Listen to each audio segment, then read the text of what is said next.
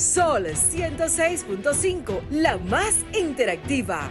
Una emisora RCC Miria. Este programa llega a ustedes gracias a Combustibles Premium Total Excelium.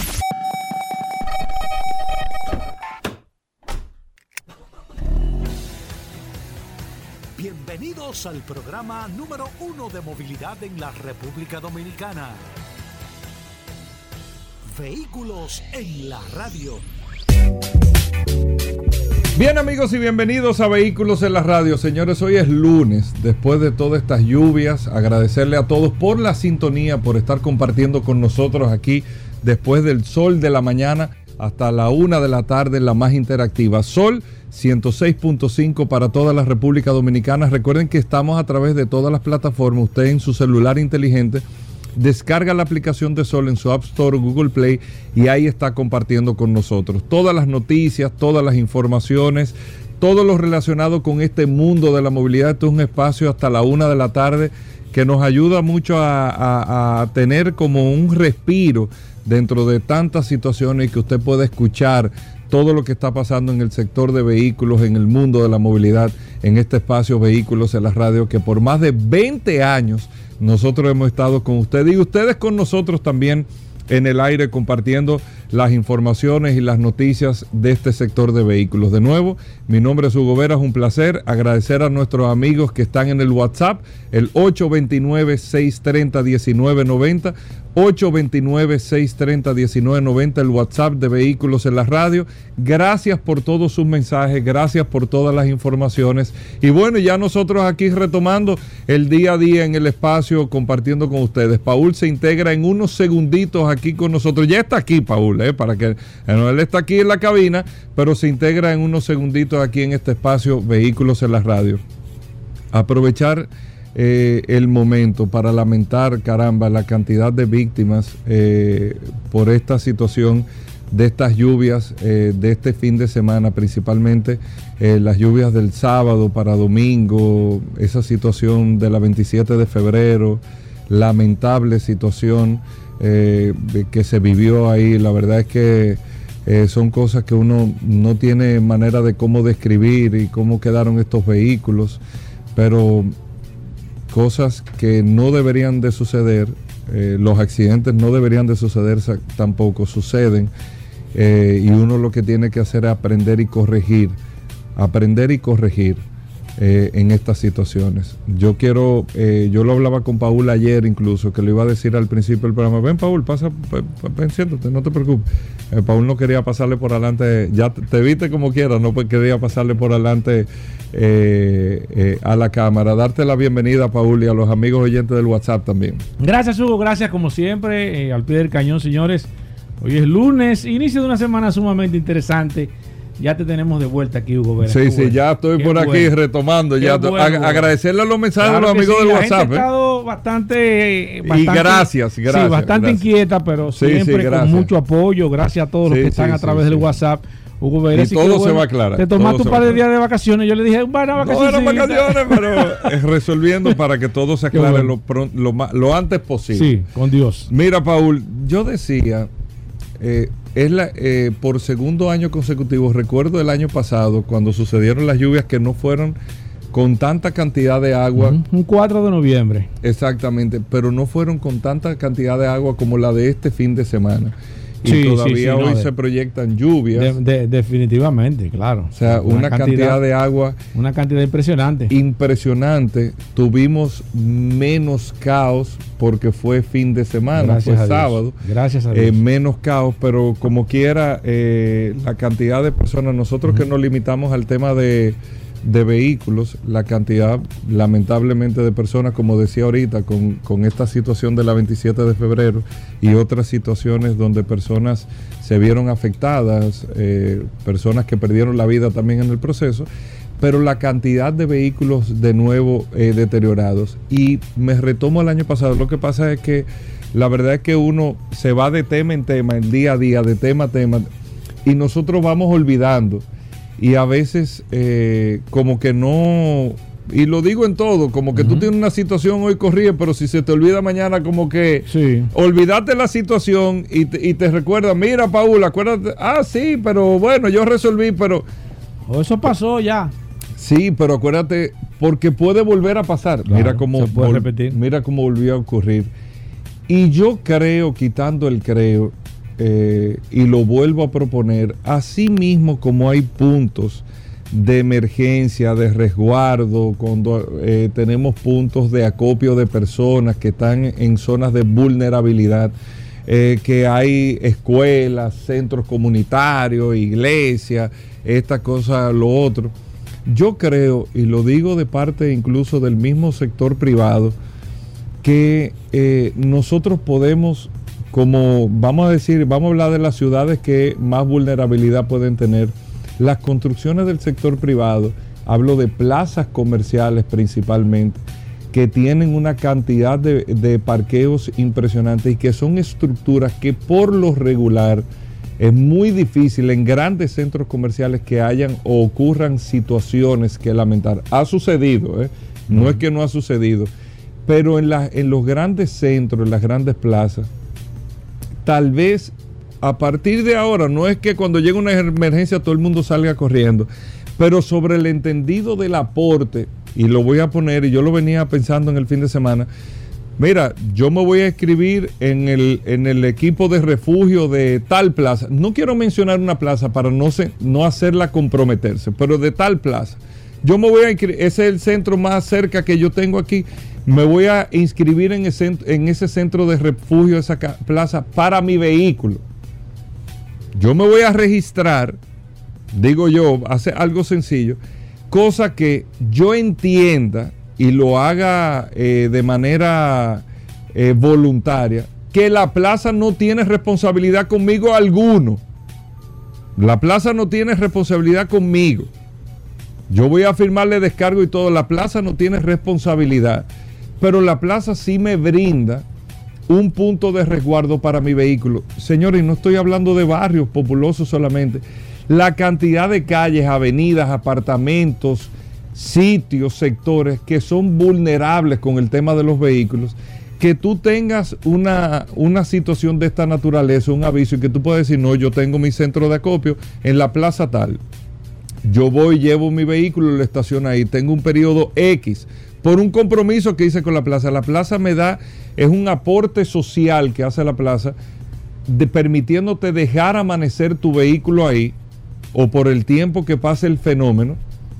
Si se inunda la plaza, que es muy difícil que suceda en grandes centros comerciales, por el tipo y el nivel de construcción, es muy difícil, pero si se inunda, bueno, traté de ya es un fenómeno, una cosa que, que se va de las manos, pero tengo el, resguardo, la plaza que vive de mí también, que se beneficia de, de- de mí como, como persona que produce y que voy a consumir a la plaza, me está dando el resguardo por 48 horas de mi vehículo. ahí. Claro, tú sabes, tú sabes que, que resulta interesante, Hugo Veras, en este caso, y, qué bueno que tú lo, tú lo dices con, con- con- con propiedad, porque la verdad es que cualquier persona, hasta una persona que pueda hacer que tenga dos vehículos, que en su parqueo solamente...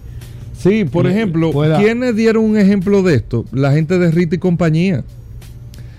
Que es una gran iniciativa y yo los felicito a ellos. O sea, los mismos concesionarios, no, a todo el que tenga mis marcas, Exacto, eso también. tiene un espacio aquí Sí, de resguardo sí, en caso de. O tenemos tanto parqueo disponible para las marcas que Mira, nosotros eso que hizo Rita y compañía, extraordinario. Excelente. Extraordinario. Tener ese resguardo porque al final, al final, cuando pasan esas situaciones, nosotros tenemos que colaborar todos como comunidad. Esto no es un tema ni político, ni es un tema empresarial, ni es un tema de interés, es un tema de todo, porque el, el país tiene que seguir y tiene que continuar. Y hay puntos, señores, aquí hay calles de los sectores eh, de mayor nivel económico que se inundan. No, aquí, aquí, aquí se inundaron calles que nunca se habían inundado. Entonces, pero tú tienes centros eh, comerciales, tú tienes concesionarios, tú tienes que tienen eh, un Claro. tipo de construcción que, que han previsto una serie de situaciones. sí. Si pasa, bueno, no podemos echarle la culpa a la plaza comercial o al, o al concesionario, pero tomaste una precaución o, o fuiste eh, eh, tuviste esa ¿Cómo tú puedes decir? No. Eh, previsión, puede ser. Sí. Eh, esa previsión de, de- de salvaguardar lo más que puede. En el caso de tu vehículo, ya otras cosas también. No, no quiero entrar, esto es vehículo en la radio para no entrar en la parte humana. Pero ver ese tipo de cosas. Yo creo que ya por segundo año consecutivo, ¿qué te quiere decir? Aquí hay un comportamiento. No, y fíjate que, que en fecha similar, Hugo o sea, estamos hablando de que... Noviembre. Sí, o sea, estamos hablando de... de- mediado, el Sí, otro fue a sí, principios de sí, mediados de noviembre. o sea. Te- vamos a, a- a prever algunas cosas para poder tener esos resguardos, eh, amigos oyentes del programa, y que podamos eh, estudiar eso. Pero bueno, muchas cosas en el día de hoy. No se pierdan Aníbal Hermoso, vamos a hablar de accidentes, tenemos las noticias con Paul, hoy tenemos eh, a Pablo Aceite, Pablo Hernández estará con nosotros en Vehículos en la Radio. Dani Jiménez, nuestro amigo de Auto Aire Jiménez, vamos a hablar de aire acondicionado en el día de hoy, el Gran Premio de Las Vegas de la Fórmula 1, MotoGP con el Inardo, eh, Vero. Oye, con- está duro hoy el Óyeme, programa, Hugo. El ¿Y qué fue? El curioso. Ay, Hugo, deja preparando, eso. No, preparando deja un concepto. eso. Aquí en Sol, la más interactiva, 106.5, ustedes disfrutan del programa, no se muevan. Gracias a todos por la sintonía. Bueno, y de vuelta en Vehículos en la Radio, señores. Gracias a todos por la sintonía. ¿eh? No se puede. Contenido que usted no se lo puede perder hoy lunes, ¿eh? En el programa, con todo y todo, usted va a disfrutar de este contenido hasta la una de la tarde, aquí en la más interactiva Sol. Y está Paul con el WhatsApp primero, que no se mojó el WhatsApp. ¿eh? No, claro que sí, Hugo Veras. 829-630-1990 esa es la herramienta más poderosa de este programa Vehículos en la Radio. Gracias a todos. Eh, Hugo Veras, déjame decirte que estamos en busca de las 20 mil personas registradas a través del WhatsApp de este programa Vehículos en la Radio. Ahora mismo déjame tomarlo en las manos para poder buscar de manera precisa y concisa hasta este momento cuántas personas. Mira, tenemos ahora mismo Bueno, 16.959. falta mucho, viejo, pero, Bueno, faltan Pero- 3.000. pero ven acá, Pablo. 3.000, sí, pero por eso... Ahí no da junio del año. Pasa la elección y Sí, todavía. pero qué bueno, qué bueno. Pero esa es la idea. Pero mientras más rápido mejor, Hugo Vera, no importa. Nosotros vamos poco a poco, todos los días agregando personas. Si usted tiene a alguien que, que entiende que le puede servir esta herramienta, esta inteligencia artificial. Eso resuelve hasta para recetas. Ahora con esta lluvia la gente estaba preguntando, ¿qué tú recomiendas? Mira, un sacochito. Estaba, estaban pidiendo recomendaciones de, De todo, de gastronomía. Hugo Vera, así que bueno, así que usted también se puede agregar a través de este maravilloso WhatsApp. Mira, ¿qué tenemos Mira, para hoy, Tú Pablo? sabes que estuve investigando casualmente sobre la lamentable situación que tú acabas de, de comentar al principio, lo que ocurrió, lo que todo el mundo sabe que ocurrió con estos vehículos y eh, muchas personas que estuvieron preguntando a través del WhatsApp sobre, sobre por qué pasó esta situación. Eh, no son los vehículos capaces de resistir una embestida de cierta magnitud en la capota. ¿Qué tan seguras o seguros son los techos ahora, estos techos panorámicos en cristales? O sea, una serie de conjeturas interesantes. Y yo de manera particular me puse a buscar porque la verdad que me llamó poderosamente la atención, aunque nosotros hemos hablado sobre los techos de los vehículos, sobre lo vulnerable, y es la parte más vulnerable que tiene un vehículo hasta el día de hoy, es el techo de los vehículos, o son los techos de los vehículos. Sí. Porque no está estipulado de que un vehículo pueda recibir un impacto en el techo. No. O sea, eso no está, eh, o, o no estipulado por el tema más que Los todo de la probabilidad. vehículos, increíblemente, que prevén, oye, esto, lo un- los únicos vehículos que prevén una protección en el techo son los convertibles. Sí, Y no es en el techo, sino es en la cabeza en la de cabeza la de, persona. exacto, de las personas. Eh, la cabeza de la Sí. persona lo prevén. Por eso usted ve algunos de los vehículos que tienen como unos tubos que, se, que se cree que se es puede ver parte mucho de en el Chevy diseño, Cobra. Se ve que se cree que es como, como si fuera un diseño, pero eso es protección. Una decoración. Si usted busca los vehículos convertibles eh, y se da cuenta de la polla cabeza, la polla cabeza es distinto en términos de la estructura de la polla cabeza porque tiene una protección por si hay una volcadura sin el techo, Sí. eh, no le afecte a la cabeza directamente, claro, con el cinturón de seguridad. Lo que no están previstos necesariamente es ser aplastado Claro. como, como lo que tú, porque Exacto. estoy seguro de lo exacto, que tú... exacto. No está, eso no está previsto, ni siquiera las pruebas que se hacen, Hugo Veras, el techo, y eso estuve buscando casualmente en Consumer Report, que vi que, que ellos estaban enfocando mucho sobre... El Consumer Report tiene algo sumamente interesante y es que escribió sobre el tema de los techos panorámicos, qué tan seguros realmente son en caso de un accidente. Pero a nivel general, eh, la parte más vulnerable que tiene un vehículo es el techo, porque está capacitado o tiene la capacidad de que en caso de que se volque un vehículo pueda recibir algún tipo de impacto a nivel general, pero no impactos como ese lamentablemente que sucedió. Entonces, se habló mucho de, habían vehículos con techo panorámico, eh, eh, de acuerdo a estudios que se han hecho, a pruebas que se han hecho, los techos panorámicos también resisten algún tipo de volcadura, al igual, al igual que las capotas, pero no así, y ahí volvemos a caer en la misma situación, no están diseñados, no están hechos para recibir ningún tipo de aplastamiento, o sea, no le puede caer nada, porque la parte más vulnerable del techo es el mismo centro, donde tiene prácticamente eh, es, por la estructura del techo, es la parte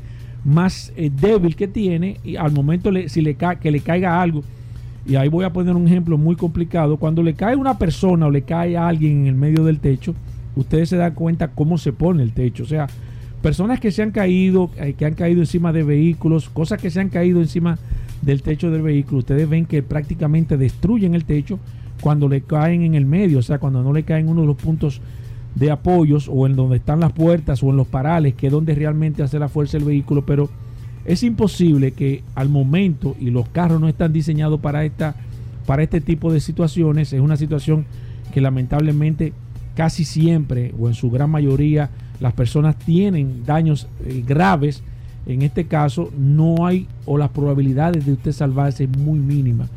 Por eso es que eh, siempre han estado, se ha estado eh, quizás buscando alternativas, aunque no sean, es como el tema de los paracaídas de los aviones, que la gente dice, pero ¿por qué no le ponen paracaídas a los aviones? Es que la probabilidad, se han hecho estudios de que el costo, el peso y la probabilidad son tan bajas que eh, vamos a trabajar en otras cosas.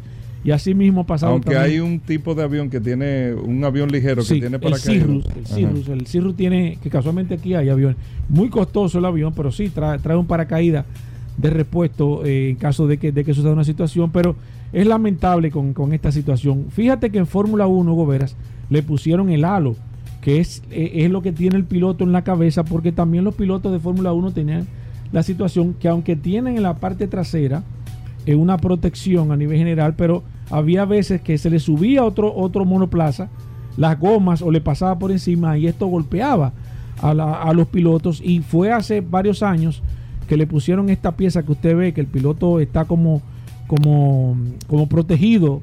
Eh, se llama halo eso en, en el tema de la Fórmula 1, pero es lamentable, señores. Es difícil esta situación, eh, no hay vehículo que pueda tolerar este tipo de situación a nivel general. Tampoco está se, o se pone a prueba una capota bajo este tipo de condiciones, son situaciones lamentablemente eventuales y ojalá a nadie más le pueda suceder una situación de este tipo, pero las capotas de los vehículos es la parte más vulnerable que tienen. Fíjese que se está trabajando y casualmente vi, y qué bueno ahora que tocamos este tema, Hyundai es la primera empresa que está trabajando con bolsas de aire en el techo de los vehículos. Ellos están diseñando una especie de como un flotador que le va a salir en, todo el techo del vehículo buscando eh, minimizar cualquier tipo de situación que puedan tener en el caso de un accidente, pero hasta este momento no se ha podido eh, hacer nada o no le ha hecho viable hacer una protección lamentable para el techo de los vehículos, así que eh, es complicado para que ustedes tengan esa información. La parte más vulnerable o de menos seguridad que tiene un vehículo hasta este momento son las capotas, el techo, el techo de los vehículos y de ahí viene la situación de esta tragedia que acabamos de vivir. Bueno, ahí está Paul la información. Vamos a hacer una breve pausa. Tenemos mucho más noticias. Ahorita está Vero con nosotros. Sí, sí, sí, Autoaire Jiménez, vamos a hablar de aire acondicionado, vamos a hablar de lubricantes en el día de hoy. Aníbal Hermoso con Accidentes RD. Tenemos a Daris Terrero con la ley 6317 de tránsito, transporte y movilidad. El curioso en vehículos en la radio que no se lo pueden perder. MotoGP en el día de hoy con el Linardo Ascona. Tenemos de todo en el programa, así que gracias a la sintonía, no se muevan venimos de inmediato. Ya estamos de vuelta. Vehículos en la radio.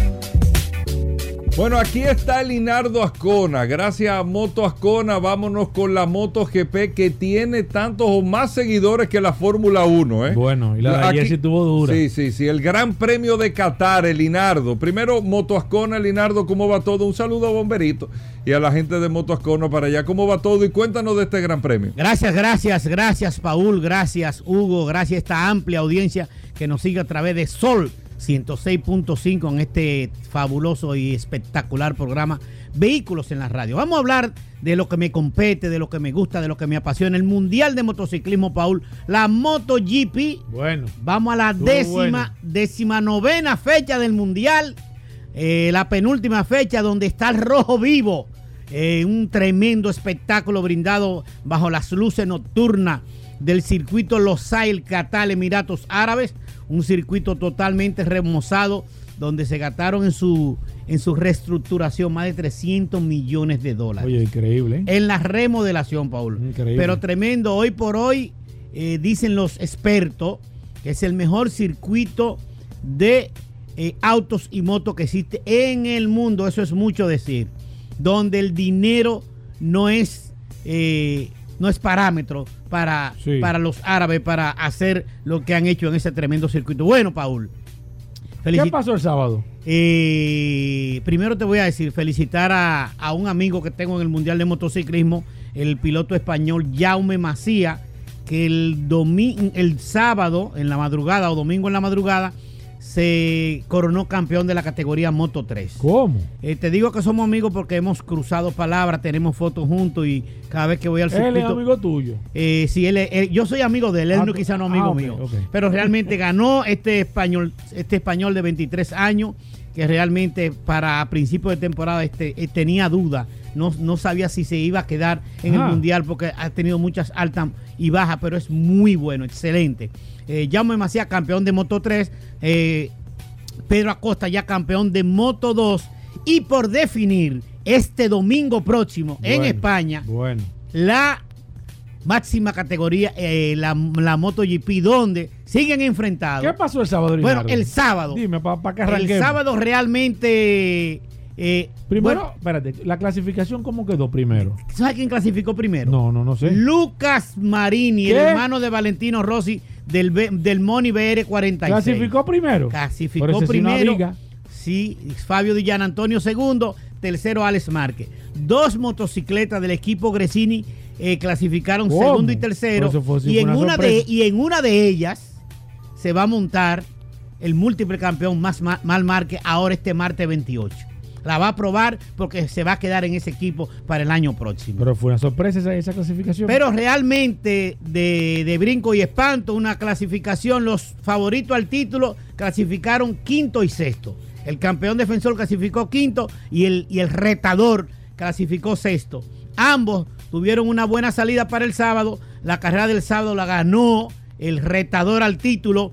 Eh, Jorge Martín ganó la carrera de sprint, estaba pactada a 10 vueltas, cogió 12 puntos y el campeón defensor plagado por problemas en su goma trasera, con mucha, con, poco grip y mucha, eh, mucho, mucho patinar, quedó en la tercera posición. El campeonato de sábado para domingo llegó el campeón defensor con 14 puntos de ventaja. El sábado Sí. se puso a 7 puntos de diferencia al rojo vivo. Bueno. Pero el domingo, Paul, Mm, otro gallo. otro gallo canta, Sí. cambia la página y muchas especulaciones, mucha expectativa. Realmente en la arrancada, Paul, ¿eh? el que había clasificado quinto, el campeón defensor, arrancando se puso primero, pactada a 22 vueltas el circuito El y salió decidido. Arrancó Peco Banaya, el campeón defensor, y se puso primero con una, eh, con una salida vertiginosa y espectacular.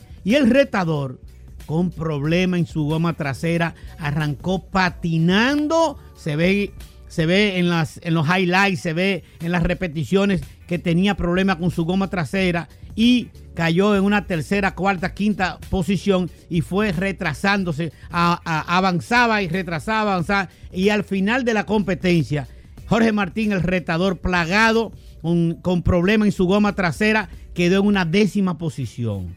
Ahora el campeonato se decide el domingo que viene en España y el campeón defensor tiene 21, 21 puntos de ventaja sobre el retador Jorge Martín del Ducati Prama.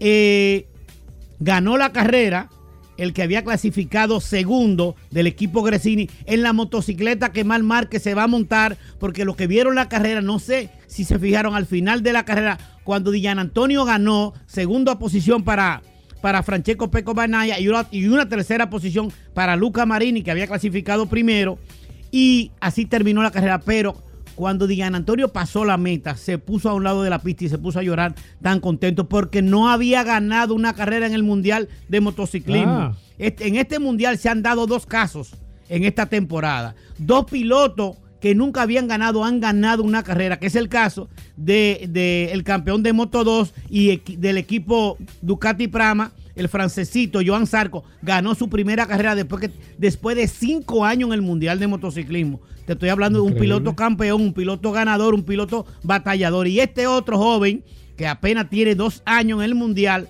Fabio Di Antonio, italiano del equipo Gresini, ganó su primera carrera. Controversia, porque durante toda la carrera estaba detrás del campeón defensor y a falta de cinco vueltas le pusieron, salió en la pantalla, mapping 8. Un mapping, una, una, una clave que no existe en el mundial. Porque como todos sabemos, lo que seguimos el mundial, hay tres tipos de mapas para, para ahorrar combustible o para andar. Le ponen un mapa a la motocicleta Sí. cuando va a salir de los pozos para que no acelere y consuma y, cons- y con- no- y consuma poca combustible cuando va a la parrilla. Cuando va, cuando está en la parrilla que van a arrancar, entonces le ponen el mapa de competencia eh, con el computador. Y el piloto, cuando está corriendo, le ponen otro mapa de ahorro de combustible, pero que no pierde potencia ni velocidad. En- esos son tres mapas. Le, pon- le dicen mapa 3. A, a Diana Antonio le dijeron pon mapa 8. Empezaron las especulaciones de inmediato. Sí. Oh, es ¿Y una es? orden, es una orden para que no le gane, para que no le pase al campeón. No fue así, Paul. Y cuando pasó por la, por la meta que le, que le ponen la pizarra, le pusieron 000000, que nadie sabe qué es esa clave, pero empezaron las especulaciones y e inmediatamente entonces, ¿y qué hizo Dillan Antonio? Empezó a atacar, le pasó a Francesco Peco Banaya, Francesco Peco Banaya al final de la recta, por poco embiste, choca a Diana Antonio en una frenada eh, desesperada, le Sí. pasó a milésima Yo en la vi, parte sí, trasera y realmente fueron cosas que surgieron eh, durante la carrera que pusieron los nervios de punta a los espectadores, a los equipos Oye, eh, y a los mismos pilotos. Bueno, pues el campeonato se va a falta de una competencia el próximo fin de semana para España, donde se va a decidir el campeonato con 31, con 37 puntos en juego. 12 de la carrera sprint y 25 para el que gana, ¿eh? y 25 de la carrera principal. Y una ventaja para el campeón defensor del equipo Ducati Lenovo oficial de 21 puntos sobre el retador del Ducati Prama, Jorge Martín. Vamos a ver qué pasa. Yo creo que el campeón defensor tiene la de ganar, Claro. pero pueden pasar muchas cosas, Sí, sí, porque sí. carreras Nada son escrito car- todavía. nada está escrito, carreras son carreras. Y el campeonato, el campeonato, yo digo, digo, o sea, me simpatiza bastante Jorge Martín, pero, pero yo voy al campeón. Claro. Porque realmente yo, y tiene otra la cosa, ventaja y la presión la tiene el otro. Exactamente, la suerte está siempre del lado del campeón. Es cierto. bueno, cierto. Paul, ya tú sabes. eh, Recordar el Moto Ascona, Moto Linaro. Ascona, señores, ahora con estas lluvias, Moto Ascona tiene las, cas- las capas, Ajá. capas impermeables de varios tipos, de varias calidades, pero tenemos capas con tres piezas, con el, con el, con el poncho o para, para cubrir la cabeza y el casco protector con la chaqueta con franja reflectiva, con el pantalón. Todas estas capas tienen el protector de tela por dentro, dentro. y tienen y vienen en varios tamaños, vienen en tamaño triple XL, 4XL para que tú te puedas poner la capa encima de la ropa normal, claro, claro. que eso es lo que se estila. Esa es la ventaja. Esa es la ventaja. Entonces, pase por Moto Ascona, llámenos 809 880 1286. O- Escuche bien, capa, casco, eh, pastillas de freno, los cables, las bujías que se dañan mucho ahora con, esta, con, esto, con este caso de la lluvia. Vaya a Motoascona 809-880-1286 y llámenos. Gomas, tubos, gomas para four wheel, gomas para carros de gol. Llámenos que tenemos una solución para ustedes. Les recuerdo, 809-880-1286. Para todo el país hacemos envíos. Usted nos llama y va a tener una respuesta concisa y precisa. Nos vemos, hablamos el próximo viernes cuando va- hablemos de la definición del título del Mundial de Motociclismo. Bueno, gracias Elinardo por la información. Nosotros vamos a hacer una pausa. Tenemos muchas cosas todavía en el programa. No se nos muevan. Gracias a todos por la sintonía. Ya estamos de vuelta. Vehículos en la radio. Bueno, de vuelta en Vehículos en la Radio Aníbal Hermoso, nuestros amigos de Accidentes RD. eh, esta situación, esta situación de agua que trajo muchas eh, situaciones, Aníbal. Bienvenido a Vehículos en la Radio. Cuéntanos un poquito de este resumen, más que de la semana, yo te diría del fin de semana, de la cantidad de situaciones lamentables eh, que sucedieron con el tema de accidentes o, personas que se vieron afectadas y o eh, que fallecieron eh, con vehículos durante este fin de semana. Bienvenido Aníbal, ¿cómo va primero la página Accidentes RD? Gracias, Hugo. Gracias, Paul. Sí, mira, la página tuvimos un inconveniente con Facebook que le mencionaba por la semana pasada. La logramos recuperar. La, la página fue deshabilitada por Facebook por un malentendido. Eh, por lo menos nosotros tenemos. Ay, ¿Qué pasó? Estaba vinculada a mi cuenta personal. Mi cuenta personal fue hackeada. Y como estaba vinculado al Instagram, me la, me la suspendieron. Eh, buscamos un técnico y tengo la dicha de tener una prima que trabaja en Facebook, vaya casualidad, que nos ayudó bastante, al igual que el técnico, a recuperarla y ya está de vuelta. Pero fue un hackeo a mi cuenta personal que estaba vinculada al Instagram. Ok. Mira, en cuanto a la lamentable tragedia que, ocurrió por tanta agua, podemos iniciar destacando que ocho carreteras eh, fueron afectadas, cuatro muros de gaviones, cinco puentes, el- un puente que colapsó y el paso a desnivel. El puente que colapsó originalmente fue el de, el de Ocoa. En Ocoa hubo un puente en San José de Ocoa, fue de la provincia más afectada, también en Asua, donde un puente colapsó. El, el del paso a desnivel de la avenida 27 de febrero con Máximo Gómez, donde lamentablemente eh, se han contabilizado nueve fallecidos, cuatro personas fueron rescatadas.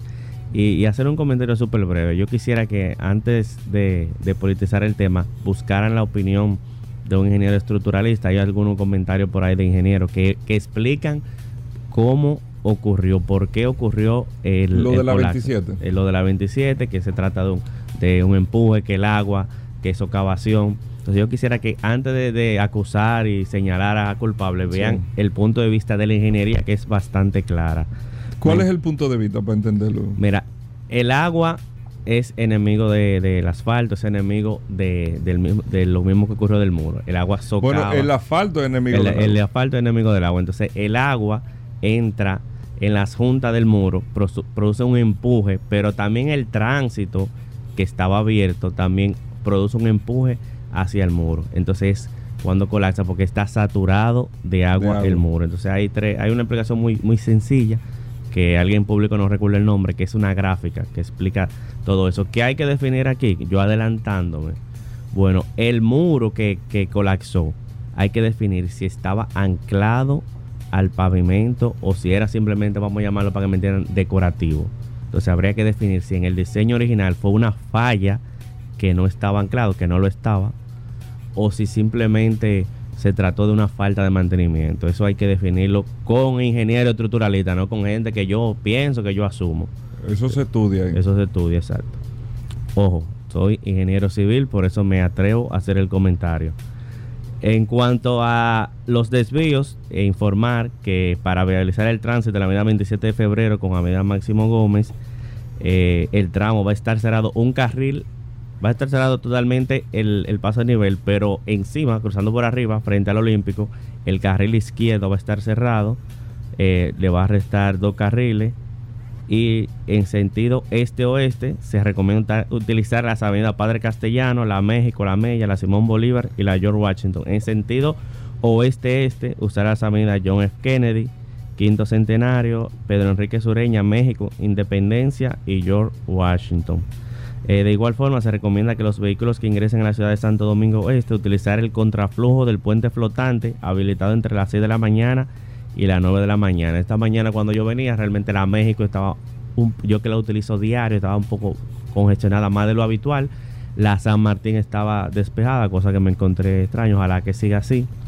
Y hay una noticia que creo que es sumamente importante de destacar, es que el Ministerio de la Administración Pública publicó tempranito que va a emplear el teletrabajo para evitar que tanta gente salga Claro. a evitar tanto flujo, lo cual me parece Claro, sumamente va a incentivar, lo va a incentivar. Exacto. Entonces, si usted se queda en su casa trabajando, es en su casa trabajando. No se aproveche para salir, que la idea es que haya menos tránsito en la vía. Esto es lo que tenemos por el momento, reiterar eh, que nos sentimos sumamente afectados por, por la situación que ocurrió y esperamos que esto se supere pronto. Bueno, gracias Aníbal Hermoso para seguirte en la página y darte reportes. Pueden hacerlo a través de accidentes rayita bajo RD y nuestra cuenta alterna que por suerte cuando se cayó la principal su- eh, pudimos seguir normalmente allá porque nos siguen muchos allá en accidentes.rd la, la alterna y accidentes rayita bajo RD. Bueno, ahí está. Gracias Aníbal Hermoso. Nosotros hacemos una pausa. Venimos en un momento. Ya estamos de vuelta. Vehículos en la radio. Llegamos al momento de las noticias en Vehículos en la Radio. Nuestra colaboradora Vero está con nosotros. Vero, bienvenida al programa. Nuestra asistencia artificial de inteligencia fuerte eh, de Vehículos en la Radio. Vero, bienvenida. ¿Cómo va todo? Hola muchachos, ¿cómo están? Hoy es luces, inicio de semana. Yo soy Vero, y ahora vas a escuchar las últimas de las últimas noticias de este apasionante mundo de los vehículos. Hoy, en las noticias, en 2024 podrás comprarte un Hyundai online a través de Amazon. La tecnología que se esconde en los nuevos neumáticos de los vehículos eléctricos. Así es el vehículo de Huawei, 700 kilómetros de autonomía por poco más de 35 mil dólares si no es una broma. En las nacionales. British Motors y Evergo se unen para potenciar la adopción de vehículos eléctricos en el país. Con estas noticias, arrancamos. En las internacionales. En 2024 podrás comprarte un Hyundai online a través de Amazon. Hyundai ha anunciado en el Salón de Los Ángeles un importante avance en su colaboración con Amazon. Entre otras, la marca ha prometido integrar Alexa en sus nuevos modelos y alojar sus nubes de datos con Amazon Web Services. No obstante, lo más jugoso es que a partir del año que viene, sus clientes en Estados Unidos podrán comprar un Hyundai directamente a través de Amazon.com. Técnicamente, Amazon venderá algo más que Hyundai.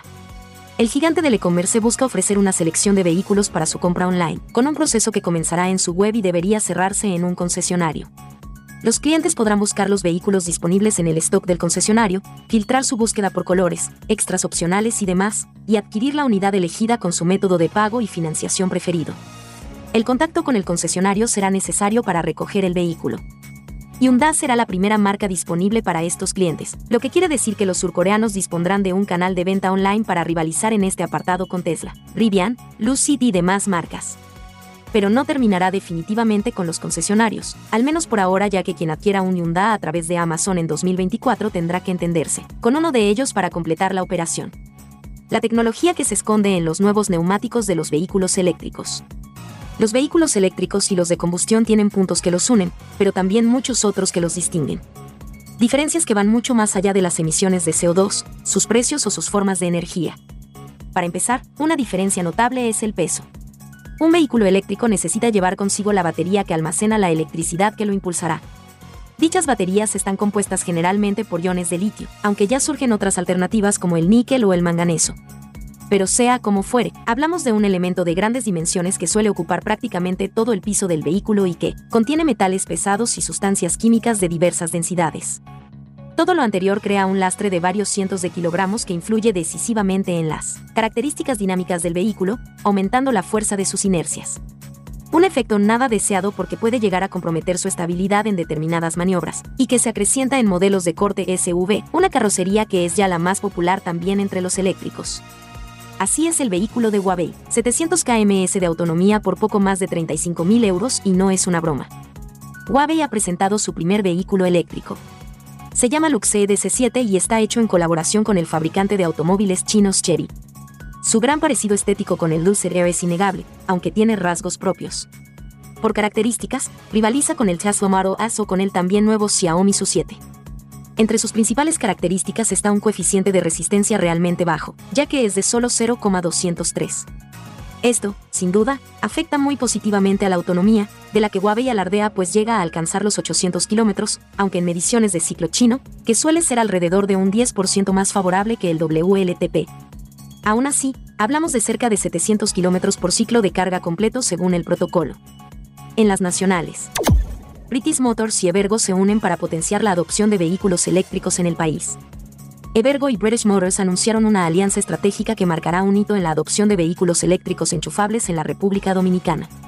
Esta colaboración permitirá a ambas empresas liderar la electromovilidad y brindar a los usuarios de vehículos eléctricos una experiencia de carga de vanguardia. British Motors entregará a sus nuevos usuarios de modelos eléctricos kits de bienvenida personalizados por Evergo. Estos kits incluyen tarjetas FID exclusivas para las marcas MG y Maxus, junto con información esencial sobre cómo utilizar las estaciones de carga de Evergo, así como un código QR para acceder a la app Evergo, que ofrece funcionalidades como la reserva de cargadores y acceso gratuito a un moderno y digitalizado ecosistema de servicios. Estamos entusiasmados de ofrecer a los clientes de British Motors una experiencia de carga completa y personalizada. Son cada vez más las empresas que apuestan por un mundo sostenible a través de la movilidad eléctrica. Este ya no es el futuro, sino el presente, y con esta alianza estamos brindando una solución única y facilitando el camino para que la sociedad pueda adoptar prácticas de consumo responsables con el medio ambiente, afirmó Roberto Herrera, director ejecutivo de Evergo Holdings. Por su parte, Eduardo Pellerano H., vicepresidente operativo de British Motors, agregó, la electromovilidad es fundamental para el futuro de la industria automotriz. Esta alianza con Evergo nos permite brindar soluciones de carga de alta calidad a nuestros clientes y contribuir al crecimiento de los vehículos eléctricos en el país. Soy Vero, y estas fueron las noticias más importantes hasta este último minuto. Que pasen un excelente día, muchachos. Gracias, Vero. Con esto hacemos una pausa. Ahí nosotros estamos edificados contigo, como cada día. Venimos de inmediato. Ya estamos de vuelta. Vehículos en la radio. Bueno, señores, el Gran Premio de Fórmula 1 de Las Vegas. Yo estuve lo viste, yo estuve viendo Eh, también. yo- Pero me gustó, me gustó, me gustó. ¿Tú sabes por qué me gustó? ¿Por Quiero- qué? Porque nadie tenía ventaja. Era un circuito nuevo. Todo el mundo estaba No, cometiendo errores. no, pero eso se practica muchísimo. No, eh, sí, en pero- pero fíjate, fíjate, fíjate. Esos pilotos no llegaron ahí. Sí, pero fíjate lo, interesa- fíjate lo interesante, Hugo Vera. Yo no vi la carrera, sino los highlights. Tengo que serte sincero a nivel general. Pero fíjate que fue tan interesante que en la salida, en la salida, en la primera curva, Verstappen, que es un hombre que no comete error, cometió un error. Sí, pero ¿Tú me entiendes por qué? Porque la goma estaba fría, porque la pista no. Sí. O sea, una serie de condiciones interesantes. Bueno, vamos a preguntarle, Juan Carlos, bienvenido al programa, Juan Carlos Padrón, la Fórmula 1, eh, este Gran Premio de Las Vegas, todos los highlights de este Gran Premio. Bienvenido, Juan Carlos. Gracias Hugo, gracias Paul, al curioso que anda por aquí. Efectivamente, este fin de semana tuvimos el, como comentamos el viernes, el esperado y muy anunciado y con altas expectativas Gran Premio de Las Vegas. Un premio que tuvimos un opening el miércoles, fue un gran premio con unos horarios, como dijimos aquí el, el miércoles, inusuales, inauditos, de hecho los únicos del mundo con ese usuario, con ese horario nocturno. Tú sabes que yo quiero que tú me Carrera, carrera a las 10 de la noche, hora tú local. hagas, eh, eh, 2 de la mañana, hora Santo Tú Domingo. como analista, al final del comentario, yo quiero que tú me digas cosas que se deben de mejorar. Que tú eres un experto en el tema de Fórmula 1, viste, me imagino, como en todos los eventos que suceden fallos, cosas que tú entiendes que el premio, que el Gran Premio de Las Vegas debe de mejorar. Mira, ¿lo quieres ahora o lo quieres al final? No, no, cuando tú quieras, dalo al final, dalo al final, porque Bueno, mira, vamos, primero háblame va- de la va- carrera va- que a mí me gustó. Vamos yo a vi los highlights, me gustó la, ca- carrera, La carrera, la carrera estuvo, estuvo porque estuvo bien pareja. como carrera, como carrera. Hubo espectáculo. Sí. No sabíamos quién iba a ganar. De hecho, los Ferrari, el- el- que es lo que hemos dicho todo el año, todo el año hemos dicho que dependiendo qué circuito, hay un monoplaza que está más arriba que otro. Por ejemplo, los McLaren, que eran los, los monoplazas que estaban eh, acabando, como decimos nosotros, en, en las últimas carreras, se deslucieron totalmente, totalmente deslucidos. No tenían ritmo, estaban perdidos. Pero, pero, pero fue la carrera le fue muy bien, eh, padrón. Pero en carrera tampoco es que le fue bien. o sea, bueno, Vi- mejor, mejor que en la práctica. Vi- vi- vimos, En carrera, eh, hay que decirlo, en carrera se fue, tuvo, tuvieron mejor ritmo Sí, que en la mejor. práctica y en la, en la Sí. clasificación. Pero eh, vimos, por ejemplo, que Lando Norris tuvo un accidente. Bueno, el, el accidente más fuerte lo tuvo, lo tuvo él realmente. Sí, sí, sí. Y Oscar Piastri, pensábamos que había remontado, que estaba en cuarta posición, tuvo que volver a entrar porque estaba perdiendo posiciones por, el, por la Checo degradación de los Pérez no fue el piloto, ¿no? Porque Checo Pérez vino remontando eh, eh, eh, No, no, no. no. El, el, el- y después dejó pasar a, a su papá Mira, al hay, final para que, hay que- para hay- que ganara. hay que decirlo, hay que decirlo. Max Verstappen gana cuando tiene coche y gana cuando no tiene no tiene monoplaza, no tiene ritmo. Cometió O sea, un error en la salida con- No, porque estaban frías las gomas. Bueno, no fue que yo no sé si fue deliberado o qué No. para, para, para el tema de la, de la posición, pero tú tienes que decir que Max Verstappen, por ejemplo, Que salía de tercero. ¿Por qué tú no, No, no, ¿Por qué él- tú no le das ese él no salía de tercero, él no salía de tercero. Salió tercero. El que tenía que salir de segundo era Carlos Sainz y de tercero él. Pero al eh, penalizar a, a- a Carlos Sainz por tener que cambiar la- el- las baterías, la centralita, el motor y el chasis, que hay, si tú me hablas de cosas que mejorar, eso es lo que, que- que tengo que mencionar, cómo es posible que tú seas el, el árbitro, el que tiene que, que- decir, ok, aquí se puede correr, no, aquí no se puede correr, para correr aquí hay- tienen que hacer eso, y para que haya un circuito donde se pueda correr en la Fórmula 1, no, no solamente un circuito nuevo, que tiene muchísimo más, más inspecciones y que necesita un aval y, y un visto bueno, no solamente para eso. Para circuitos normales, donde se corren todos los años, la FIA tiene que ir a hacer su levantamiento y decir, sí, aquí se puede correr. Si tú eres el árbitro y, tú das tu visto bueno que aquí se puede correr, y ocurre lo que ocurrió en los libres 1, donde las alcantarillas se levantaron y rompieron el monoplaza de, de- de Ferrari, del de Carlos Sainz. ¿Cómo rayos tú tienes cara para entonces, tú que diste el visto bueno para el circuito, que lo inspeccionaste y todo, luego viene y lo sancionas con 10 posiciones de parrilla al piloto que no tiene nada de culpa. Es verdad que hay un reglamento que dice que tú necesitas tener eh, durante el año tres motores, tan- dos baterías, etcétera, etcétera, etcétera. Y que si tú lo cambias, pues vas penalizando posiciones en, en- la parrilla de salida, dependiendo en el, lugar que quedes en la clasificación. Pero deben de haber excepciones cuando es un tema que claramente es. Aquí los culpables, los únicos culpables son, son la FIA. Porque la FIA son los que tienen que inspeccionar y aprobar la, la- trazabilidad de un circuito y dar su visto bueno. Y si ellos dieron su visto bueno y el tema de las alcantarillas era un tema que evidentemente falló y que luego tuvieron que hacer trabajo en las 129 alcantarillas, tapas de alcantarillas que, que habían de drenaje, entonces claramente el, fallo fue de ellos. ¿Cómo lo, lo- lo- lo penalizan? Eso hizo que ya la carrera se condicionara, porque no es lo mismo que Verstappen tenga que salir tercero con los Ferrari en un circuito que les era claramente favor, favorable, Sí, sí, sí. sí. donde salían primero y segundo, Verstappen hubiera tenido que salir tercero, sin ritmo, porque hay, hay que decirlo, no tenía ritmo, tuvo que entrar sumamente rápido a, a, a boxe, una parada temprana a boxe, cambiar neumáticos y quedarse bastante rezagado atrás. Ahí de hecho vimos que le sacaba 18 segundos al segundo Charles Leclerc y Verstappen estaba como de octava posición. O sea, con esto te quiero decir que Verstappen no ganaba esta carrera, pero Yo ni, entendía que Ferrari iba, iba a ser 1-2. Ferrari, o sea, si no Hubiera si, hecho. si no hubiera sido por, por, por, por la penalización injusta que le dieron a Carlos Sainz de Sí. 10 posiciones de, de- de- de- de- en la parrilla de salida, Sí.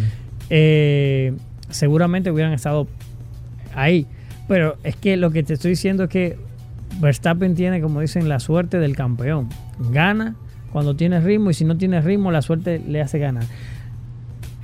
Cuando, cuando iba en, en- en- en- su lucha de remontada, porque quedó muy atrás cuando entró en su parada boxe, choca con, con George Russell de Mercedes. Culpa de George Russell, también culpa, culpa de él. Bueno, no, vamos a decir que fue culpa de él porque no tenía culpa realmente, pero George Russell lo lo choca, le, le- le- le afecta el, el- el pontón derecho. Salen muchísimas piezas, todas del, del monoplaza de Verstappen. Se supone que cuando tú tienes un, un monoplaza herido, por así decirlo, con, con piezas rotas, cuando la aero- aerodinámica en estos monoplazas es sumamente compleja y te afecta, se supone que tú debes de ir más lento. Pues eso hizo que se provocara un, safety car para recoger todas las piezas que quedaron del, del monoplaza de Max Verstappen, obviamente cuando sale un safety car se compactan todos los, todos los, todos los monoplazas otra vez y la- las ventajas que tenían algunos se, se diluyen, se pierden o desaparecen, como fue el caso. Y eh, Max Verstappen entra, cambia neumático y encima tiene mejor ritmo. Ahora sí, ahora tiene un ritmo para atacar, para, para adelantar y para remontar. Lo que no tiene ninguna lógica, pero eso hace que, como te dije, esa carrera fuera totalmente impredecible, porque quién se iba a imaginar que Verstappen, que a mitad de carrera estaba perdido, Sí. totalmente perdido, Yo- yo pensé que, que- de hecho ni a podio iba a llegar, Sí, ni a podio iba a llegar, termina ganando la ¿Qué carrera. te pareció el rebase que le hizo Leclerc ahí en la, en la- en la No, última no, muy, vuelta? muy, muy- a Checo Pérez. Checo tú dices, Pérez. muy arriesgado. Ey, pero fuerte, muy- pero muy- duro. muy- puede, puede ser, puede- se vio ahí. puede ser candidato ¿Por qué a. tú no hablas de- así de esos pilotos? ¿Y el ser. piloto tuyo? eh, ¿Qué le pasó?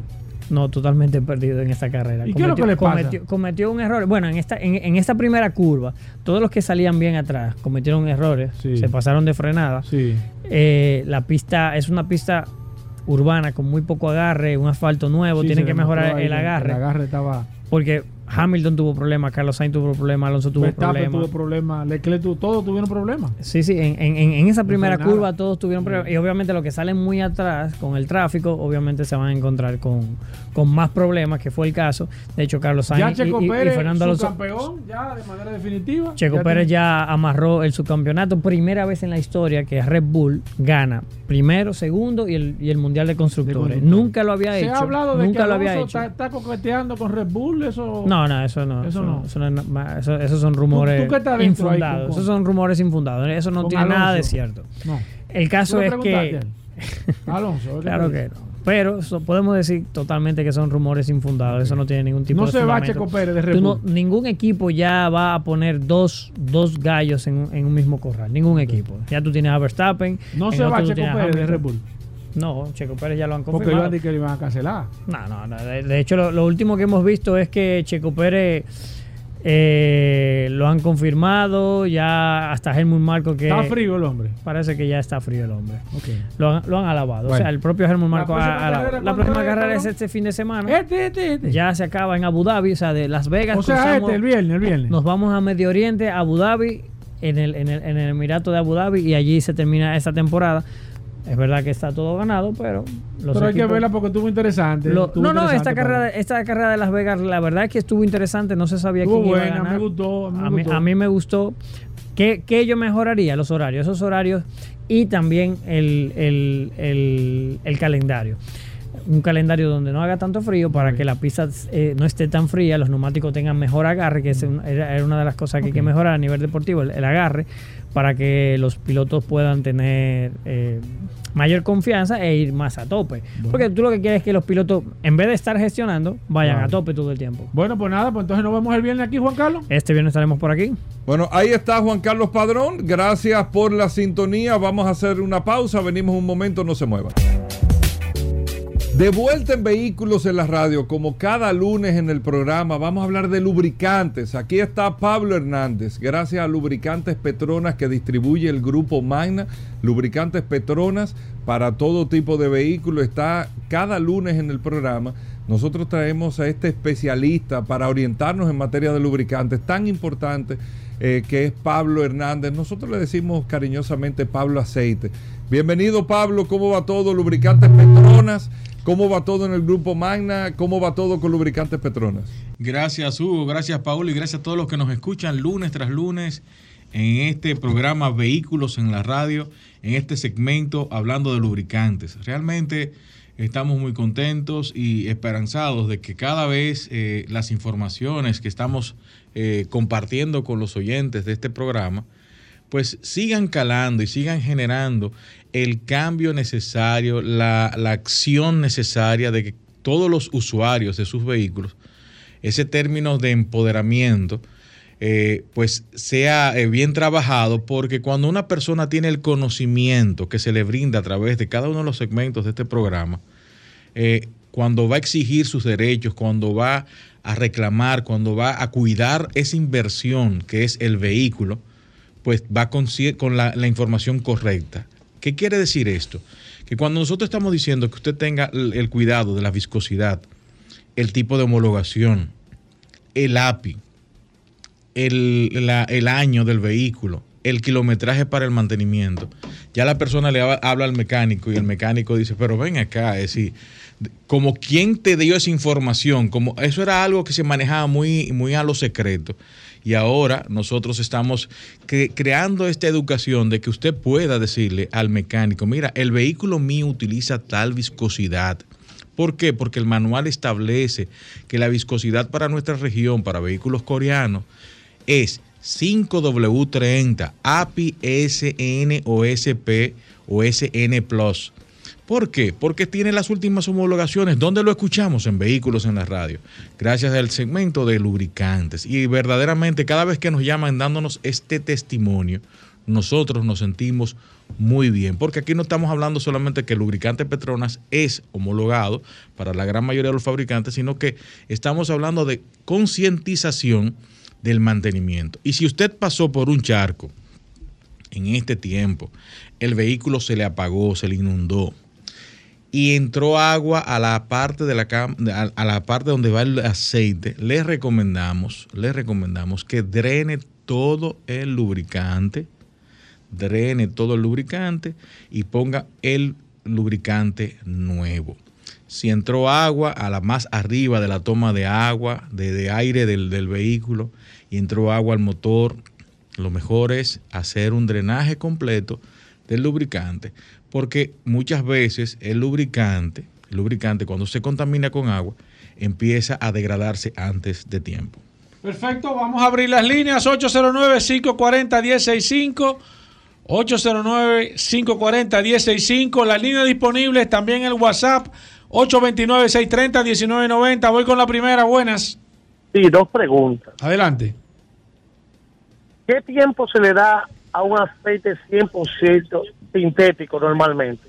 Y si el flush en los vehículos es recomendable, lavar el motor antes de cambiar el aceite. Perfecto, dos preguntas en una, Pablo. El, el lubricante 100% sintético no solamente está diseñado, señor, para eh, extender o, o volver más, eh, extender más el tiempo de mantenimiento, sino también para la resistencia a las temperaturas, a la fricción y lo que requiere el fabricante. En este, en este caso, para nuestra región, establece mm, tiempos de mantenimiento que son 3.000, 5.000 kilómetros o tres meses o cuatro meses, lo que se cumpla primero, en algunos, ya en algunos tipos de, de- de motorización, hay otros que están en 7.500 kilómetros, seis meses, y hay otros que te están dando 10.000 kilómetros hasta un año. Ya usted va a depender el modelo, el año, el, el- el tipo de concesionario, el representante o la marca en nuestro país. Pero ya estamos extendiendo el mantenimiento en algunos, algunos concesionarios, algunas marcas y dependiendo el año también del, Perfecto, voy con esta, buenas. Se cayó esa, la próxima, buenas. Sí, buenas, ¿cómo están? Alexander Bien. Le habla. Adelante, Alexander, un placer. Bien, gracias. Yo quiero saber qué vamos a hacer con esta camada de lubricantes falsificados que tenemos en la calle, señores, por Dios. Porque aquí acabamos con los whisky falsificados Sí. y con los aceites falsificados. ¿Quién va a acabar con eso? Gracias, señor. Hay muchos lubricantes falsificados. En el, en el último periodo, en el último año y medio, dos años, está entrando una cantidad de lubricantes eh, export- importados desde Estados, Estados Unidos o de, de América Central, el que no está cumpliendo con los requerimientos, pero también se está reenvasando aceite en envases que están comprando o están buscando y lo están reenvasando y están vendiendo como si fuera nuevo eh, los aceites. Tengamos mucho cuidado, por eso los, ¿Qué- ¿Cómo los evito eso, Pablo? los ¿Cómo sé? lubricantes, usted vaya a un centro de servicio que dé su confianza y, y verifique verdaderamente que el, el reservorio, el tanque que usted tenga, o la persona que esté ahí, esté comprando el aceite original. Y en el envase, en los litros o en los cuartos, esté bien se- esté sellado y con el sello del fabricante, no un sello normal, sino un sello que está el, el logo del Adherido. el adherido y lo- con el logo del, del- del fabricante. Voy con esta, buenas. Se cayó esa, la próxima, buenas. Sí, buenas. Sí, baja un poquitito tu radio, por favor. Ok. Yo tuve recientemente un Chevy Monza año 2000. Tiene 152 mil millas recorridas. Yo quiero saber qué tipo de aceite le, le puedo poner. Chevy Monza del 2000 tiene 151 mil millas recorridas, Pablo. Que 10W40, señor. 10W40. Voy con el WhatsApp, el 829-630-1990. Elvis Castro nos dice aquí. Dice, hoy fui a Magna y eh, quiero cambiar el aceite para un Accent 2017 con transmisión CBT y el asesor de servicio me dijo que, que no hacen ese trabajo allá. El vehículo lo compré en allí en el 2010. Nunca había escuchado eso. Es que En el 2017. Dice que él compró ese vehículo en Magna y que No, porque no, el, el- el fabricante no recomienda hacer la sustitución del, lu- del lubricante. No hay un, no hay en el, incluso usted va al manual y no hay una, no hay un tiempo de mantenimiento. Ah, no se le cambia el aceite. No se le cambia el aceite ni a ese ni a, a otros modelos tampoco de Hyundai o, o- Ah. o vehículos coreanos. Perfecto, me escuchaste, Luis, que no se le cambia. Voy con esta, voy con el WhatsApp, eh, Juan Alberto, no, Juan Albert González dice, ¿qué viscosidad recomienda para una Toyota RAV4 2023 híbrida? Oh, pero 0W20, 0W20, señor. voy con esta, buenas. Sí, Buenas, buenas. adelante, maestro. Mira, quiero saber si el exceso de viscosidad hace daño al motor, porque yo siempre que hago el cambio de aceite, le echo un aditivo de buena calidad. Te escucho por la radio. Gracias. Óigame, qué buena pregunta Lo es. que pasa es que el, cuando usted está aditivando para subir la, el, el- Eh, escúchame, la eso viscosidad. existe de que exceso de viscosidad. Existe ese, ese, ese término. Lo que él está es queriendo aumentar la viscosidad. Es decir, lo que quiere es, es, eh, lo- elongar el aceite y no se hace así. Es decir, cuando usted aditiva para poder eh, modificar el- la viscosidad de un aceite, está trabajando o está yendo en contra de la fórmula original del aceite y esto deteriora el, el- lo que es el, el- el aceite como tal, lo, lo- lo transforma, hace otro, otro tipo de mezcla. Claro. No es recomendable. Los aceites vienen ya con sus aditivaciones correspondientes según el fabricante requiere. Cuando aditivamos, modificamos la fórmula y podemos en vez de tener un problema, quizás lo estamos evitando, lo estamos ocultando o lo estamos elongando el problema. Voy con esta, buenas. Sí, bueno, yo quiero eh, que Pablo me explique. Eh, en algunas situaciones a echar gasolina le ofrecen eh, una pastilla para limpiar el, el- el- el- lo- los inyectores, otra para el rendimiento del combustible, otra para, para la limpieza del tanque, de que no sé qué, y aumentar la eficiencia del, del, del aceite. Quisiera saber qué tanto de cierto hay en eso. Pablo, tu opinión con el tema de las pastillas y los demás aditivos que ofrecen de manera libre en, los, en, en las estaciones de combustible, Pablo. Las pastillas mm, no confío mucho en ellas. Hay una, hay unas aditivaciones que sí se puede, hay algunos aditivos, no, hay algunos mejoradores de octanaje en, el, gra- en la parte del combustible. Hay unos limpiadores de inyectores que sí trabajan, pero tienen que tener sumo cuidado porque estos limpiadores pudieran también generar un tipo de eh, si hay mucha corrosión en el inyector y al limpiar, en vez de mejorar, va a crear un problema de eh, eficiencia de la inyección. Entonces es muy bueno que usted vaya donde personas como Roberto Con, que tienen ese tipo de Exacto. sistema, o otras personas que tengan ese sistema para que puedan verificar cómo está la limpieza. Voy con esta, buenas. Hola. Buenas. Sí. Bueno, me hablan del programa. Vehículos. Sí, mira, yo vivo aquí. Sí, vehículos en la radio. Sí, señor, Yo adelante. vivo aquí en Tampa. Ok. Yo vivo aquí en Tampa. Y tengo una. Eh, Ford, eh, Ford, eh, que Ford, una Santa Fe 2015 3.3. Pero me está consumiendo cada cierto tiempo, tengo que estarle echando aceite. ¿Qué puedo Una, hacer? una pregunta, señor. ¿Qué motor tiene DGI? Eh, GDI. GDI. Un DGI 3.3. Exacto. No, no es GDI, ese, ese, ese 3.3 sí. Tiene que verificar si está utilizando 5 0W20 o 5W20. Les recomiendo, como usted está en Tampa, en una región también muy parecida a la nuestra, eh, puede utilizar 5W30 API SN. API SN o SP, que es ya la última, eh, el último API, y creo que usted va a ver una mejoría. Perfecto. Eh, recuerden que hablamos de lubricantes gracias a Petronas. Aquí está Pablo Hernández. Sus preguntas a la línea telefónica al 809-540-165 y al WhatsApp al 829-630-1990 nos puede escribir. Buenas. Hello. Sí, adelante. Sí, una pregunta. ¿Funciona los aditivos en combustible diésel? Claro que sí. No aditivos, em, sino mejoradores, en este caso de cetano. Tú dices, Sí. pero, pero mejora- mejoradores en el combustible, no en el lubricante. Combustible, combustible. Tanto como el diésel como la gasolina, sí existen mejoradores. Perfecto, voy con esta. Buenas. Se cayó. La próxima, buenas. Alejandro, tú mando llamada. La próxima, buenas. Sí, bueno, preguntarle a Pablo si es cierto que todos los vehículos ya del 2000 hacia acá eh, vienen para echarle aceite full sintético. Del 2000 en adelante, Pablo, que si todos los vehículos. A partir del 2010 hubo una exigencia internacional, 2010, no del 2000. Del 2000 sí estaban utilizando 100% sintético, pero tú podías utilizar sintético, semisintético, mineral. Pero ¿qué pasa? A partir del 2010, con los catalizadores y con el tipo de, de tr- de estructura de los motores, las exigencias internacionales requerían que el lubricante sea 100% sintético porque el RPM, el tipo de, de trabajo interno del motor, necesitaba que el lubricante resistiera las altas temperaturas, los cambios, la fricción, y para hacer vehículos más económicos tenían que tener aceite 100% sintético. Voy con esta. Buenas. Sí, buenas tardes. Un saludo a Pablo y a ustedes. Yo quería preguntar, mira, yo tengo una Honda CRB y llevo el aceite correspondiente que dice el manual. Resulta que a los 2000 millas ya me está pidiendo mantenimiento. No te están haciendo, no te están haciendo la programación correcta. Ah, bueno, gracias. Eh, ok, perfecto. Voy con esta. Lo mataste rápido a ese. Buenas.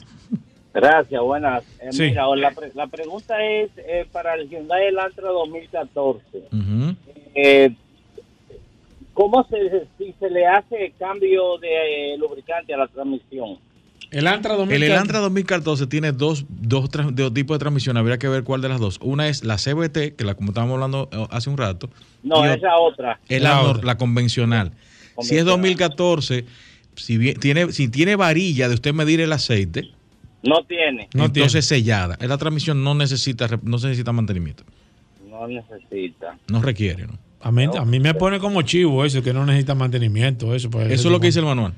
El manual no, Sí, no requiere mantenimiento. Efraín Villar nos dice aquí a través del WhatsApp, dice buenas tardes, aceite para una Nissan, ah, una March 2017, Nissan March 2017, Pablo. 0W20, señor, 0W20. Perfecto, Daniel, Daniel Marcelo dice la temperatura sube más de un grado en República Dominicana. Por eso las por eso ajá, los climas en el trópico es 5W30 no es bueno. Dice dice tu amigo Daniel. Daniel, el- los vehículos, todos los vehículos están controlados. La temperatura, tanto de trabajo como la externa, a través de la regulación con el coolant, con la refrigeración, los abanicos, el aceite. Todo esto tiene que ver con la regulación de la temperatura. El rango de temperatura externo, ambiental, atmosférico, este rango de temperatura incide en algunos vehículos como los coreanos, japoneses, y el fabricante establece regiones para el uso de viscosidades para este tipo de motorización. En el caso de Corea, exigen que el cerco doente que tú utilizas en Estados Unidos aquí sea 5W30. Si utilizas aquí en el país, en el caso de los Nissan, en el caso de Ford, en el caso de Chrysler, utilizan 0W20 en Estados Unidos, aquí también utilizan 0W20 por el fabricante, lo que establece el fabricante, no lo que establecemos nosotros. ¿Por qué? Porque hacen el levantamiento, el requerimiento en distintas regiones y establecen, ellos son los que establecen qué tipo de viscosidad tenemos que utilizar. ¿Dónde consigo lubricantes Petronas, Pablo? Recuerde que Lubricante Petronas es representado por Magna Motors en República Dominicana y usted puede cambiar su lubricante y comprar lubricante en los siguientes lugares. TDC en la aveni- Avenida Monumental, Lubri Plaza en el kilómetro 13 y medio Avenida Autopista Duarte, SP Automotriz en los kilómetros Avenida Independencia, Talleres Power Cars, sector, sector del Cacique, Serviteca frente a la OIM, Lester Team, Lester Auto Parts en la Euclide Murillo, Indy Plaza, Zona Oriental, Carretera Mella, Centro Precision 4x4 San Isidro, Eco Auto, Centro Automotriz en la María Montes, número 16, Comercial de Peña, Avenida Rómulo Betancourt, Torre Ahí, Autoservice en Avenida San Isidro, frente al acueducto de Santo Domingo Este. Crypto Tire en Sánchez Isabelita. Ahí en La Romana, nuestros amigos de Centro de Gomas Trinidad, Santiago y La Vega, Centro de Gomas Bello. También en eh, Centro Automotriz Polanco, ahí en La Vega. Higüey, Lubricentro Rochelle y Centro de Servicio Montilla en Bávaro. Bueno, ahí está Pablo, las preguntas, Paul. que Claro, se nos nos quedamos con preguntas, siempre. WhatsApp en el 829-630-1990. 829-630-1990. A lo largo del día, Paul sigue pasándole las preguntas a Pablo y todo eso. Cualquier cosa que ustedes tengan que preguntar sobre el lubricante de su vehículo. Así que gracias, Pablo. Nosotros hacemos una breve pausa. Venimos de inmediato. Gracias a todos por la sintonía. Miren, yo tengo que reconocer, amigos oyentes ¿El del qué? programa, hoy lunes, que hemos dado mucha información, muchas cosas, todo qué? eso, No, pero la verdad es que qué, he el sentido qué, ¿Qué, el qué? que como quiera la gente está esperando ¿El es el curioso. No, hombre, no el curioso. La Él gente está esperando no el curioso. Gracias sabe. a Magna Oriental, Magna Gasco, Hyundai, BMW y Mini. Salsa, tanta salsa. Las tiendas que más venden Hyundai de toda la República Dominicana. Eh, ¿No es así? Claro. Los números no mienten. Las matemáticas no mienten. Las matemáticas no mienten. Solo curiosidades. Bienvenido, Rodolfo. ¿Cómo va el mes? eh? Bueno, saludando como siempre a todos los redes escucha, ya, haciéndole un llamado a todos nuestros clientes que ojalá no hayan tenido muchos problemas, pero si así lo tuvieron, recuerden que Magna tiene sus talleres autorizados y estamos dando un número de asistencia directo para que usted pueda llamar y llevar cualquier cosa al taller de la Kennedy, que es el que más recomendamos, si usted tiene problemas con su Hyundai. Estuvimos dando asistencia todo, durante todo el fin de semana y continuamos. Recuerde que Magna tiene su casa en la zona oriental, en la avenida San Vicente de Paul, esquina Doctor Tauro Mejía Ricard, con nuestros teléfonos 809-591-1555, 809-591-1555. Estamos, señores, en la preautoferia del Banco Popular, donde usted se puede llevar su Hyundai y BMW Mini desde un 10% inicial hasta 7 años para pagar, descuentos en el seguro full y empiezas a pagar tu primera cuota en enero. Oigan bien, en enero empiezas a pagar tu primera cuota. Si tienes un vehículo usado, te lo recibimos. Si tienes deuda, la saldamos y con la diferencia aplicamos el inicial. Si te sobra, también te lo devolvemos en efectivo. Solo en Manda Oriental y en Manda Gasco, que está en la avenida Independencia, frente al Centro de Ginecología y Obstetricia, donde tenemos, donde tenemos también un taller autorizado para los mantenimientos preventivos. Todos nuestros asesores de negocios en ambas sucursales debidamente certificados por Hyundai Motor Company y BMW Internacional, que lo harán vivir una experiencia inolvidable al momento de usted adquirir un Hyundai BMW, un Mini con nosotros. Compre con nosotros, compre con la casa. Manda Oriental y Manda Gascue, siempre by autos ¿Qué clasificados. tienen ¿eh? disponible, eh, Rodolfo? Ah, O sea, disponible para la Feria del Popular. Tenemos desde Hyundai Grand i10 eh, desde 18.995 dólares. Tenemos la Hyundai Venue en 24.995 dólares. Tenemos la Hyundai Cantus desde 29.995 dólares. Tenemos Hyundai Santa Fe en 46.995 dólares. Este modelo con piel, con la transmisión de selector de botones. Y tenemos las Hyundai Palisade que inicia las 4x4 full de gasolina desde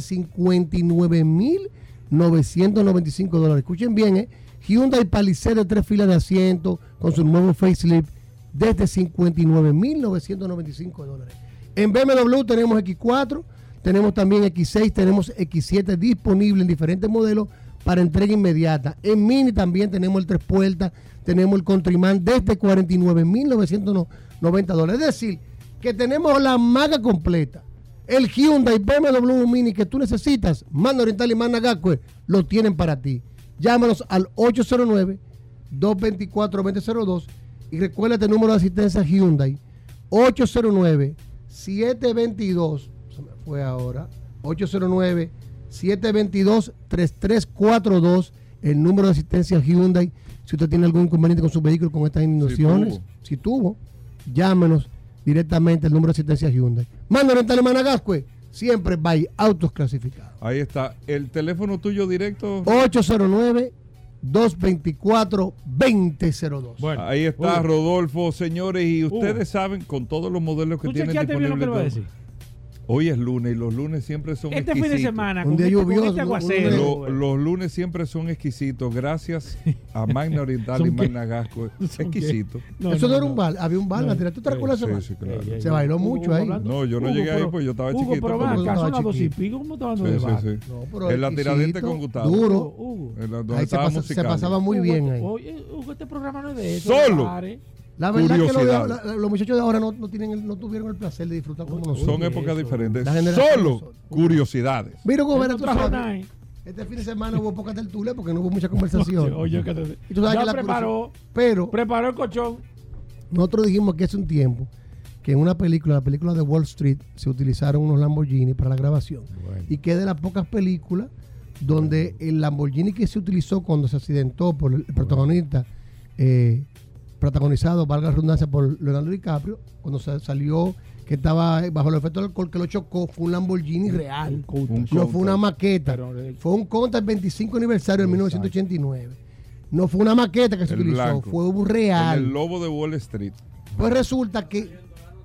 pues re- bueno, bueno usted, eso usted no está leyendo eso. Nadie leyó eso, Ey, porque el fin de semana estábamos otra cosa. Yo no sabía, eso lo dijo curioso. el Peque esta semana pasada. No, el que-. Yo no sabía curioso. Resulta que, que ese Lamborghini. Padrón. Ese dame un Lamborghini.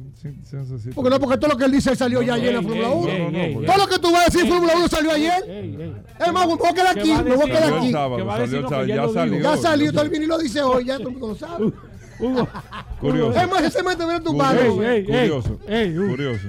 Pero es que ya salió curioso. Sigue, por favor. Este 25 de noviembre, valga la redundancia, Ay, que es el día antes del Gran Premio de mío. será subastado este Lamborghini con los, que se ha mantenido con los choques, no fue reparado. En su estado natural de cuando tuvo el accidente, será subastado, adivina por qué suma, Uber. Se espera conseguir Un millón. 1.5 a 2 millones de dólares. Y- Chocado. chocado como está. Y será otorgado con muchísimos artículos firmados por Leonardo DiCaprio, Martín Escocé. Inclusive la silla que utilizó el director durante la rodada de la película será también entregada al que pueda adquirir este vehículo por la suma de 1.5 a 2 millones de dólares. Si Pero no lo sabía, sentido comprar ese carro chocado porque la película pasa es que es un ícono. Claro que sí, la película es un ícono. La película Espérate. no es un ícono. Claro que sí. Espérate, porque yo tengo que. El lobo de Wall Street Yo tengo que es entrar- un ícono en el mundo No de Hollywood. Yo tengo que entrar en este segmento obligado, porque yo soy el péndulo. Ayúdame ahí. este dime. ¿Qué pasó con ese carro? De ese carro que 25 Se desapareció. Solamente tiempo. se hicieron 600 vehículos. Eso se dijo. aquí Y eso hizo que y eso hace que ese carro tome el valor más que por ser una Yo lo edición sé, limitada. pero lo que te digo es y lo del lobo, chocado. sí, pero, No, pero lo que pasa es que el carro duro. tiene un valor. Se Un valor No, el carro chocado, tiene un valor. Porque si Se- fuera un Lamborghini Countach normal, no llegara a ese. 25 Pero aniversario de los 25 pocos aniversario, eh, fue el que participó en la y de los pocos que fueron pintados el color blanco de fábrica, porque era blanco de fábrica. Pero yo Se creo que participaron tres vehículos, se puede dos. mejorar. Hay uno que se subastó a principios de año, otro pertenece a una firma privada y este que se está subastando el día de hoy. Si no lo sabía, Ahora, da la curiosidad ahora. No, no, está bueno. ¿Qué fue? Gracias, curioso. ¿Cómo que que Gracias, curioso. Le vamos dejamos. para Padrón aquí a ver qué es lo que, lo que trae. Que ya salió. Ah, que ya salió. Porque se Señores, aquí. le dejamos Da con solo para mujeres. Hasta mañana. Combustibles Premium Total Excelium. Presentó.